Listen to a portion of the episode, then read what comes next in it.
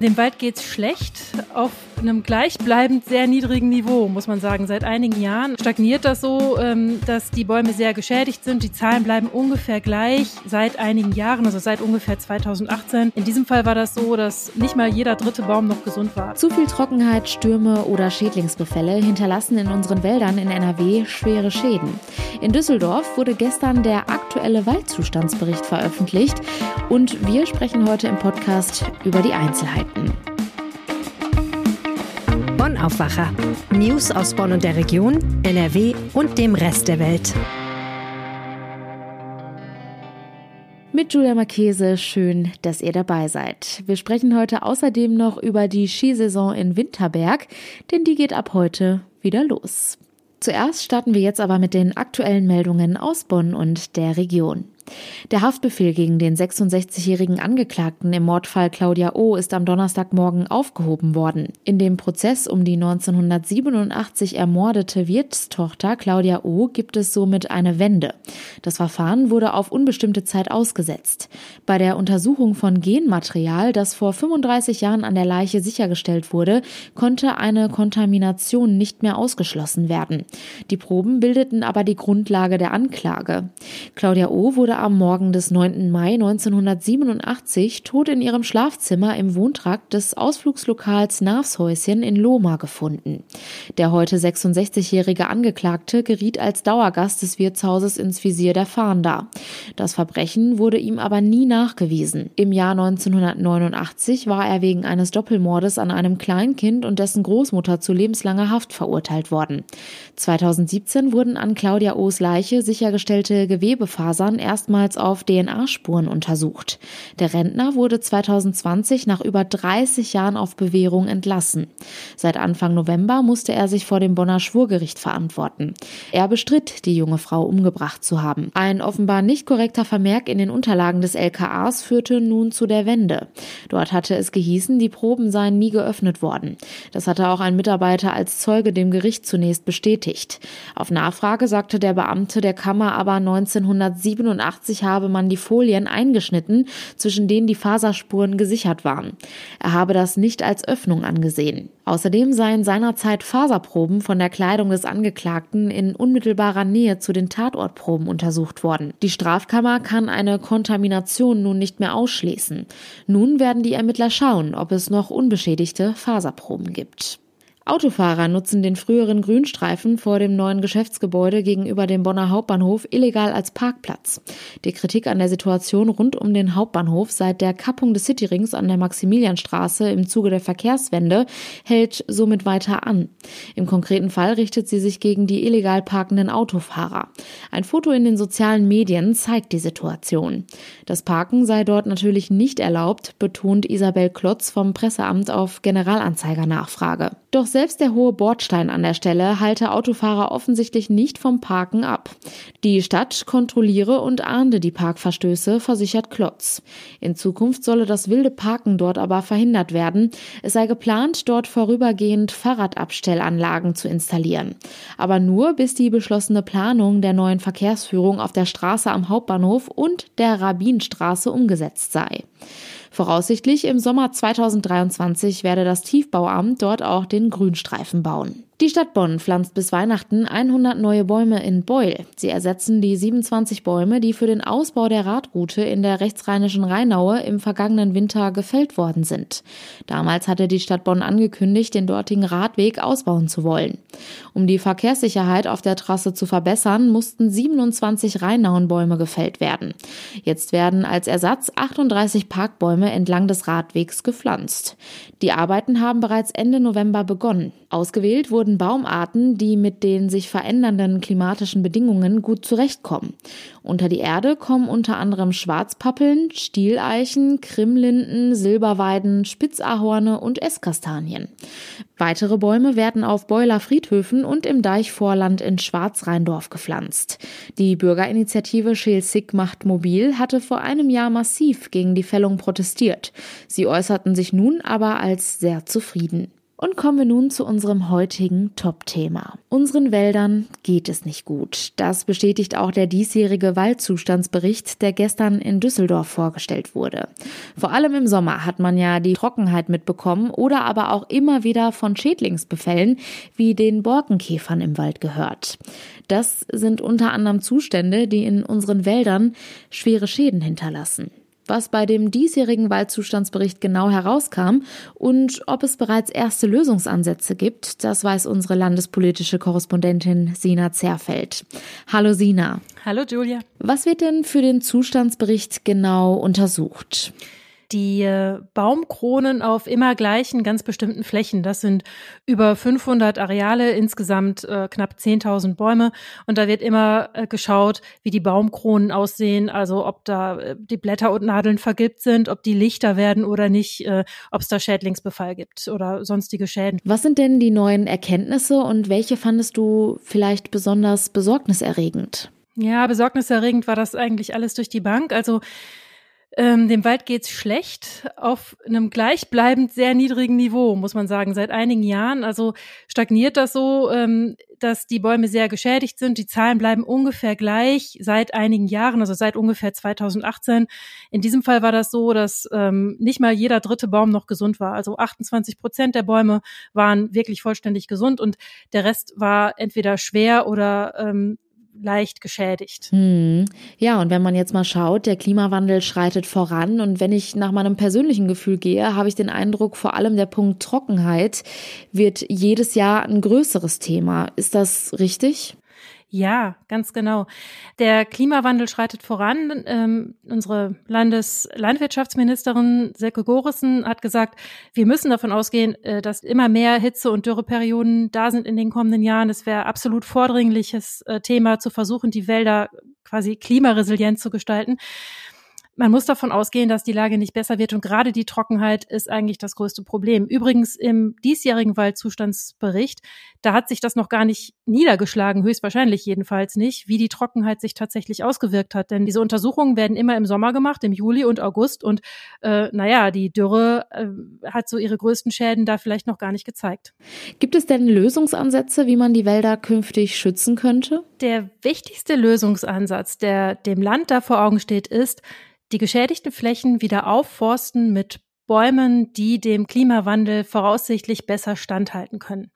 Also Bäume, die besser mit der Trockenheit zurechtkommen, besser mit Hitzeperioden zurechtkommen. Und da appelliert das Land an die privaten Waldbesitzer. Es ist nämlich so, dass ähm, etwa knapp zwei Drittel der Waldflächen von NRW sind in der Hand von Privatleuten, also ge gehören Privatbesitzern. Und ähm, es gibt Fördermittel dafür, dass diese ihre Wälder dann klimaresilient wieder aufforsten. Und das Land sagt, bitte, bitte nutzt diese Fördermittel und helft uns, dass ihr den Wald wieder fit macht. Was sagen denn die Waldbesitzer dazu? Sind die dafür offen? Ja, schon. Also die sagen, was ein großer Fortschritt ist, ist, dass Förderrichtlinien verändert worden sind. Es ist so, in diesem Jahr, im Jahr 2022, äh, da sind gerade mal 23 Prozent der Fördermittel, die zur Verfügung stehen, äh, abgerufen worden. So, das ist also nicht besonders viel. Und im kommenden Jahr will man, da muss der Landtag noch zustimmen, aber man will einen Fördertopf von 70 Millionen Euro für diese Maßnahmen schaffen. Und die Waldbesitzer sagen, das wird besser sein. Also die Mittel werden besser abgerufen werden. Denn in der Vergangenheit, da waren die Förderrichtlinien nicht so richtig praxisgerecht. Also da wurde zum Beispiel, sagen sie, verlangt, dass man bestimmte Baumarten anpflanzt und das auf jeden Fall, auch wenn dann ein äh, Waldeigentümer gesagt hat, ich habe das probiert, auf meiner Fläche gedeihen diese Arten nicht. Oder äh, es wurde verlangt, dass vier verschiedene Baumarten auf einem relativ kleinen Areal angepflanzt werden müssen und das ließ sich in der Praxis manchmal nicht machen. Und jetzt gibt es da größere Freiheiten und mehr Spielräume und deswegen sagen die Waldbesitzer, da können wir mehr mit anfangen. Was fordern denn Naturschützer? Gibt Ihnen dieser Bericht überhaupt neue Erkenntnisse oder ist das einfach ein ganz altbekanntes Problem?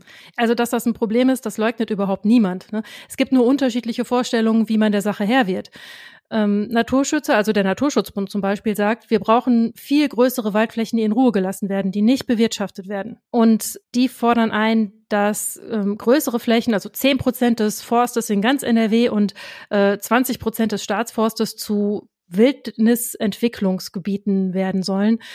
Und naja, das Land hält davon überhaupt nichts. Die sagen, der Wald braucht aktive Hilfe. Wenn man den jetzt einfach in Ruhe lassen würde, dann würde der Klimawandel so schnell voranschreiten, dass die Natur selbst keine Möglichkeit hätte, das auszugleichen. Also das äh, wird der Wald nicht mehr schaffen, hieß es aus dem Ministerium. Aber dagegen gibt es wirklich prominente Kritik. Also Peter Wohlleben zum Beispiel, der Autor dieses Buches, Das geheime Leben der Bäume, der sieht das ganz anders. Der sagt, äh, ein äh, Wald, der in Ruhe gelassen wird und auch wenn es um Wiederaufforstung geht, wächst immer besser als ein Wald, der bewirtschaftet wird. Und der Waldzustandsbericht, der blende eigentlich aus, was die Bewirtschaftung der Wälder eigentlich auch für einen Schaden anrichtet, weil da Maschinen herumfahren zum Beispiel oder weil die, der Wald eben sich nicht natürlich entwickeln kann. Jetzt gibt es also schon ein paar Lösungsansätze. Denkst du, das könnte dazu führen, dass man in dem Bericht für das kommende Jahr schon eine positive Veränderung sehen könnte? Oder muss dafür noch mehr passieren? Es müsste regnen. Es müsste sehr viel regnen. Ähm, das größte Problem ist wirklich die Trockenheit und ich fürchte, dass man weiter eher negative Veränderungen sehen wird. Wie gesagt, in dem Bericht dieses Jahres hat sich die Dürre dieses Jahres wahrscheinlich noch gar nicht wirklich niedergeschlagen. Das wird auch noch Folgen haben. Ich glaube, man muss sich darauf vorbereiten, dass das ein sehr, sehr langfristiges Projekt ist, den Wald so zu verändern, dass er besser zurechtkommt. Und ja, ich glaube kaum, dass man das im nächsten Jahr schon erwarten kann, dass man da positive Veränderungen sieht. Auch bei der Wiederaufforstung ist es so, da gibt es bestimmte äh, Pflanzperioden und die werden voraussichtlich äh, im Herbst sein. Also im Herbst werden die neuen Bäume gesetzt werden. Das heißt also, selbst wenn jetzt alle Waldeigentümer hingehen und wie wild ihre Flächen wieder aufforsten, kann sich das eigentlich im ähm, Waldzustandsbereich Jahresbericht des kommenden Jahres auch noch nicht wirklich zeigen. Also man muss einen langen Atem haben. Sina Zerfeld, vielen Dank für die Infos. Sehr gerne.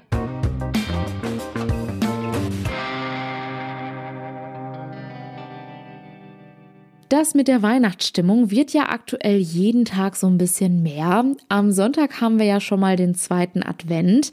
Was noch so ein bisschen fehlt, ist das vorweihnachtliche Wetter, aber auch das soll jetzt in den kommenden Tagen endlich eintreffen. In Winterberg beginnt dazu heute auch die Skisaison. Erstmal nur klein, aber bis Weihnachten soll es immer mehr werden. Michael Höhing aus dem Aufwacherteam ist da. Hallo Michael. Ja, hallo Julia. Michael, bist du denn Wintersportfan? Ja, die Frage kann ich sehr schnell beantworten. Nein, also Wintersport, das war nie meins. Ähm, ich hatte als Kind natürlich einen Schlitten. Wenn hier bei uns im Rheinland es geschneit hat, bin ich auch mit dem Schlitten ganz begeistert losgezogen und irgendwelche kleinen Hügel runtergerodelt. Aber das war's dann auch schon. Ich habe ein paar Mal auf Skiern gestanden und habe dann immer sehr schnell festgestellt, dass das nichts für mich ist. Äh, zuletzt war das mal in der Skihalle Neuss, habe ich mal auf Skiern gestanden und habe es auch da nicht hingekriegt, den Idiotenhügel irgendwie runterzukommen. Ähm, ich habe aber auch nie Skiunterricht genommen oder sowas, äh, um das, um das mal äh, professionell zu lernen. Aber nein, der Wintersport, äh, der hat mich äh, leider nicht bekommen. Ja, da kann ich mich auf jeden Fall direkt anschließen. Was ist denn da ab heute in Winterberg eigentlich los? Genau, wir legen klein los mit zwei Liften äh, von insgesamt 26, die es in Winterberg sind. Ähm, das ist erstmal natürlich nicht viel.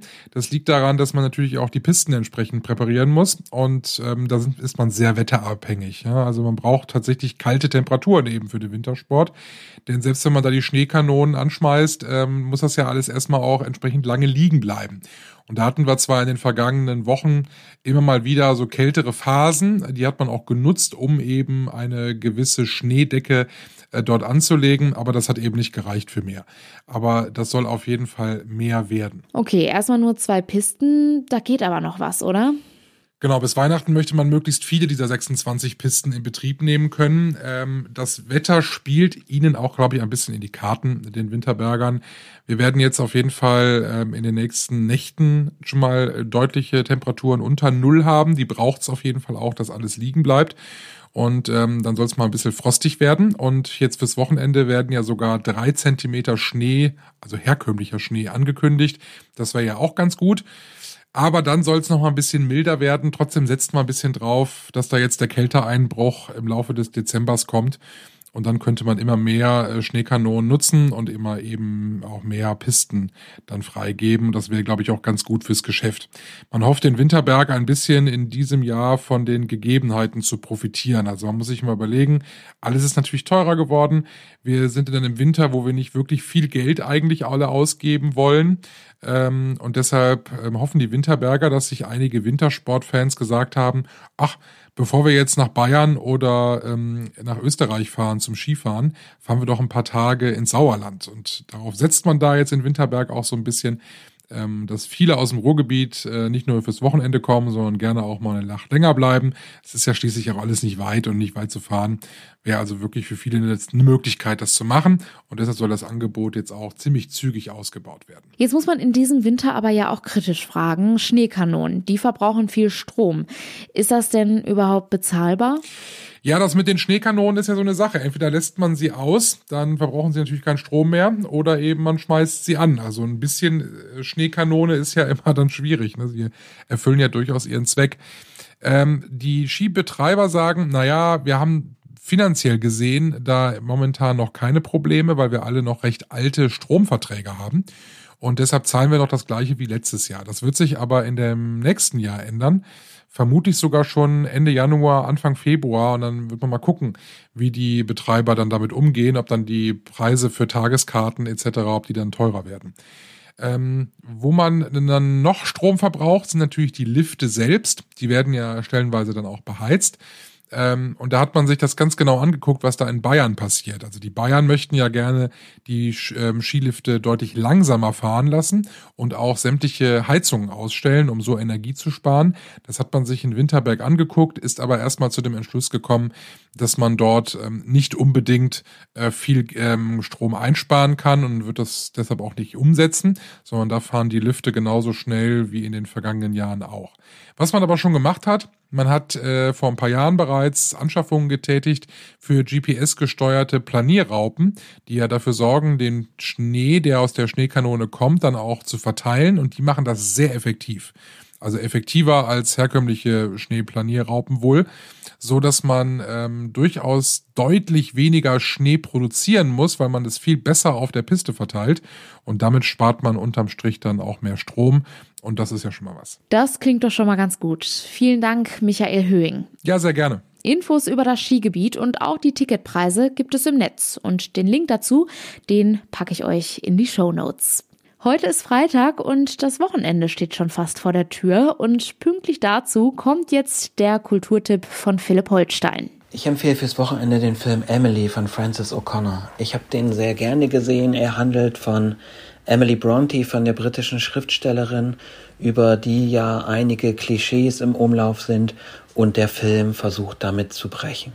Das ist eine ganz neuartige Weise, sich einer Person zu nähern.